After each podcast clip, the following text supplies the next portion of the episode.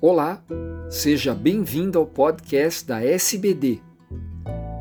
Como suspeitar de transtorno alimentar na pessoa com diabetes? Eu sou Fernando Valente, professor da Faculdade de Medicina do ABC e editor do podcast.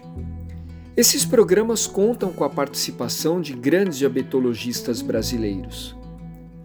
Confira agora como essa complicação prevalente pode afetar tanto pessoas com diabetes do tipo 1 quanto do tipo 2. Olá, meu nome é Rodrigo Guê, sou psiquiatra psicoterapeuta e sou coordenador da Comissão de Psiquiatria e Psicologia da Sociedade Brasileira de Diabetes, junto com a doutora Cláudia Piper.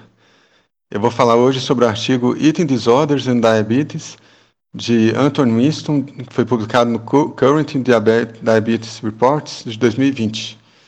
É, vou falar sobre esse artigo temperando com informações de outras fontes e também com minha experiência à frente do, do Ambulatório de Transtornos Alimentares do, do IPSENG, que atende os servidores de Minas Gerais. Então, esse artigo é uma revisão que descreve as características dos pacientes com transtornos alimentares e com diabetes tipo 1 e tipo 2, e os princípios do seu tratamento. Uma condição característica do diabetes tipo 1 é a diabulimia, na qual o paciente omite ou usa doses reduzidas de insulina tentando controlar o peso. Alguns pacientes podem usar as doses basais de insulina, mas omitir as doses após as refeições. O nome não é muito adequado, pois sugere que o paciente teria uma condição semelhante à bulimia, na qual ocorre um episódio de compulsão alimentar, ou binge, seguido de purgação. Na diabulimia, não necessariamente há compulsão alimentar. Pode até haver, bem como outros comportamentos alterados, como jejum ou vômitos autoprovocados, mas a característica diferencial é o uso da dose inadequada de insulina. A anorexia nervosa, o transtorno alimentar mais grave, é, típica, parece ser rara nos, diabéticos. E a combinação de manejo do transtorno alimentar e do manejo de diabetes torna esses pacientes casos desafiadores. A combinação de diabetes tipo 1 e transtornos alimentares leva a níveis mais elevados de hemoglobina glicada e a complicações agudas e crônicas dos diabetes.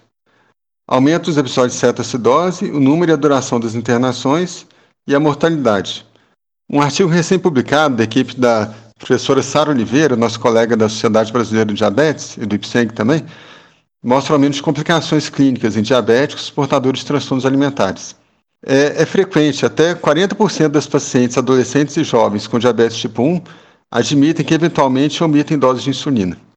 Em relação à epidemiologia, Sabe-se que há um aumento na prevalência de transtornos alimentares e comer alterado, ou disorder eating, em pacientes com diabetes tipo 1, que é aquele comportamento alimentar alterado que não necessariamente preenche critérios para um transtorno alimentar. A prevalência de transtornos alimentares é de 10% em moços adolescentes com diabetes tipo 1.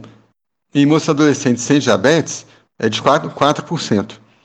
Houve um grande estudo norueguês que encontrou que 27% das mulheres e 8,5% dos homens jovens com diabetes tipo 1 têm comportamento alimentar alterado. Porém, só 0,9% dos pacientes com diabetes tipo 1 são diagnosticados com transtorno alimentar, o que sugere que grande parte dos transtornos alimentares em diabéticos não é diagnosticado. Não se sabe a etiologia exata dos transtornos alimentares em diabéticos, mas provavelmente é um conjunto de fatores. Alguns fatores de risco são a preocupação excessiva com o peso e a imagem corporal, sintomas depressivos e um IMC mais alto. Em alguns pacientes, a omissão de insulina pode ser um comportamento passivo-agressivo, expressando ressentimento com o diagnóstico. Em outros pacientes, a restrição alimentar imposta pelo diabetes pode levar a uma compulsão alimentar, seguidos da omissão de insulina como uma forma de evitar o ganho de peso. Outras características associadas com a restrição de insulina são uma atitude negativa perante o diabetes, crenças de incapacidade e uma dificuldade em lidar com as emoções. Na avaliação, deve-se avaliar como o transtorno alimentar iniciou, quais foram os fatores precipitantes, quando foi feito o diagnóstico de diabetes, quando e como o controle sobre o manejo do diabetes foi delegado ao paciente e quais são os sentimentos do paciente sobre o diabetes. Os pacientes podem se envergonhar de seu mau controle glicêmico. Então, é importante deixar claro que nosso papel é ajudar e não julgar. É necessária uma revisão laboratorial completa, principalmente se o paciente estiver abaixo do peso incluindo eletrocardiograma. Em pacientes que provocam vômitos, usam laxativos ou diuréticos, é importante a dosagem de eletrólitos. O tratamento deve ser o mais precoce possível, porque isso reduz a morbidade e a mortalidade. Não há evidência sobre o tratamento mais indicado para os transtornos alimentares em diabetes. Porém, o bom senso indica que se siga os princípios gerais de tratamento dos transtornos alimentares, que é um tratamento multidisciplinar, com endocrinologista, o acompanhamento nutricional, psiquiátrico, psicoterapêutico, sendo que um tratamento multidisciplinar não é só ter vários profissionais atendendo o paciente, mas profissionais que se comuniquem, que discutam o caso, que tenham metas comuns. Questionar as crenças distorcidas sobre a alimentação do paciente, fazer psicoeducação, tratar as comorbidades psiquiátricas, é, tem que ter ênfase no vínculo terapêutico, todo tratamento começa e termina com um bom vínculo terapêutico, psicoterapia individual e, quando necessário, também de família. O paciente pode ter receio que o uso correto de insulina possa levá-lo a um ganho de peso incontrolável. O uso inadequado da insulina inibe o metabolismo dos carboidratos e promove cetogênese, além de diurese osmótica. Quando o paciente volta a fazer o uso adequado de insulina, esse processo é revertido, ele ganha peso. O paciente deve ser orientado que esse ganho de peso não é contínuo e que ele terá ajuda da, da equipe para se manter com uma alimentação saudável, um peso saudável, e que o ganho de peso inicial, em parte, se deve à reidratação. Não é realista esperar no início um controle glicêmico perfeito, e uma terapia agressiva é, um paciente com dieta instável pode levar à hipoglicemia. É mais interessante uma reintrodução gradual da insulina para auxílio do terapeuta, obtendo-se um controle glicêmico mais lento, porém mais seguro. Alguns pacientes têm alimentação muito caótica, com períodos de restrição e compulsão. Eles devem ser estimulados a ter uma alimentação regular e orientados que a restrição alimentar pode levar a episódios de compulsão.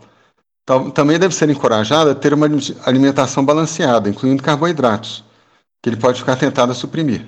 Deve ser encorajado a não ter alimentos proibidos, que pode levar a episódios de compulsão. Pode comer de tudo, desde moderadamente.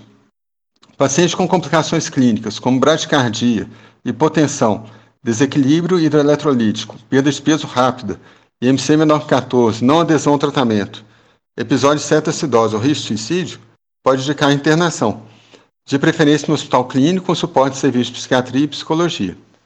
Já no diabetes tipo 2, o transtorno mais frequente é a compulsão alimentar.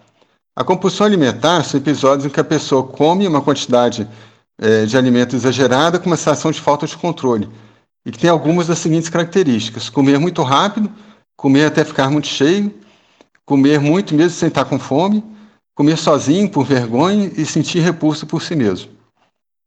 O tratamento da compulsão alimentar é por psicoterapia, principalmente a terapia cognitivo-comportamental, terapia interpessoal e terapia comportamental dialética, é, acompanhamento nutricional e medicações como lisdexanfetamina, antidepressivo serotoninérgico e topiramato.